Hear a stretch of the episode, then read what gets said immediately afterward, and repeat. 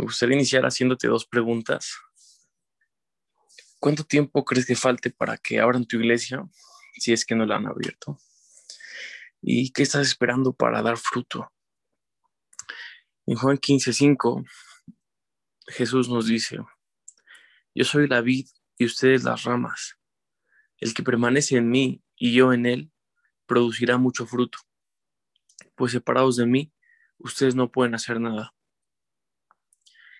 Tienes que saber que Dios te ha dado dones, talentos, habilidades, para que seas bendición a donde quiera que vayas. Él te ha puesto en lugares donde quiere que des fruto. Y a veces esperamos un momento especial para por fin poder hacer algo para Dios. Cuando Dios ya nos ha dado todo lo que necesitamos para bendecir a los que nos rodean.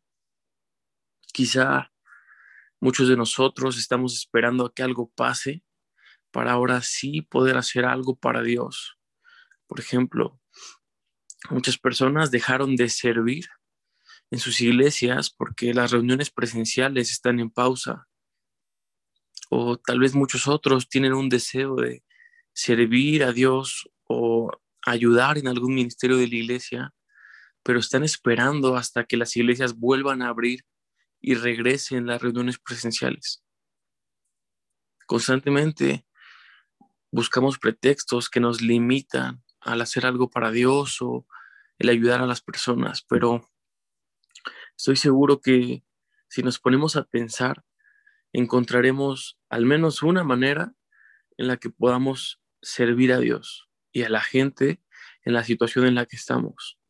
Podemos hacer mil cosas de manera virtual, enviando algún mensaje de ánimo, mandando una despensa a alguien que lo necesita, llamándole o visitando a aquella persona que vive sola y que Dios te ha estado poniendo en tu mente, etc.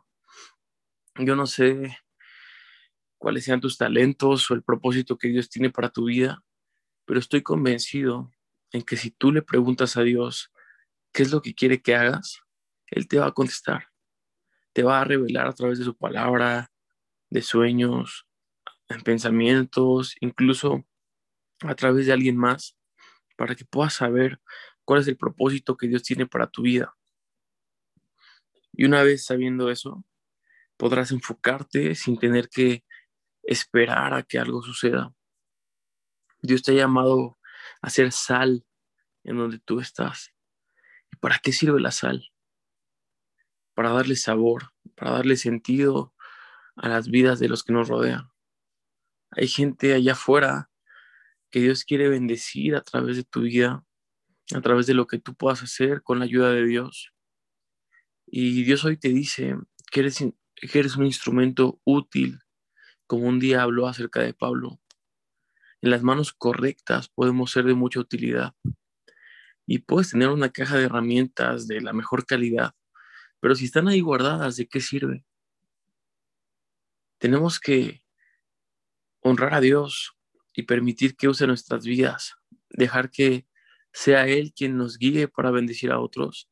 Y hoy tú puedes decidir entre ser un instrumento más que está ahí guardado o ser ese instrumento en las manos de Dios para impactar vidas, para brillar con la luz que Él ha depositado en ti e iluminar la vida de los que están a tu alrededor. A eso hemos sido llamados a ser luz en medio de las tinieblas, pero debemos de recordar que separados de Dios nada podemos hacer, nada que valga la pena verdaderamente, pero a su lado podemos dar mucho fruto es su voluntad.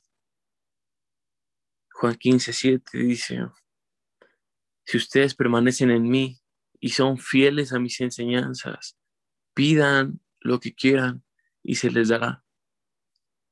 Increíble. Que además de querer usar nuestras vidas para bendecir a los demás y tener ese privilegio, todavía nos promete que si permanecemos en Él y damos fruto, podremos pedir lo que queramos y Él nos lo dará. Dios es tan bueno que no solo nos hace partícipes de la obra, sino que nos bendice aún cuando no esperamos nada a cambio. Y esa actitud le agrada al Padre. Así que dejemos de estar esperando a que algo pase. Simplemente enfoquémonos en Dios, pidamos ayuda para saber qué es lo que tenemos que hacer y demos fruto. Acompáñame en una oración. Gracias Dios por, tu bondad, por tu amor. Gracias porque nos permites tener un encuentro contigo. Nosotros te buscamos con un corazón dispuesto, con un corazón entregado a ti. Y te pedimos, Señor, que uses nuestras vidas. Te entregamos todo lo que somos, Señor. Te entregamos nuestras fuerzas, nuestros mejores años, Señor. Te los entregamos a ti, Padre, para que hagas con ellos lo que a ti te plazca, Padre.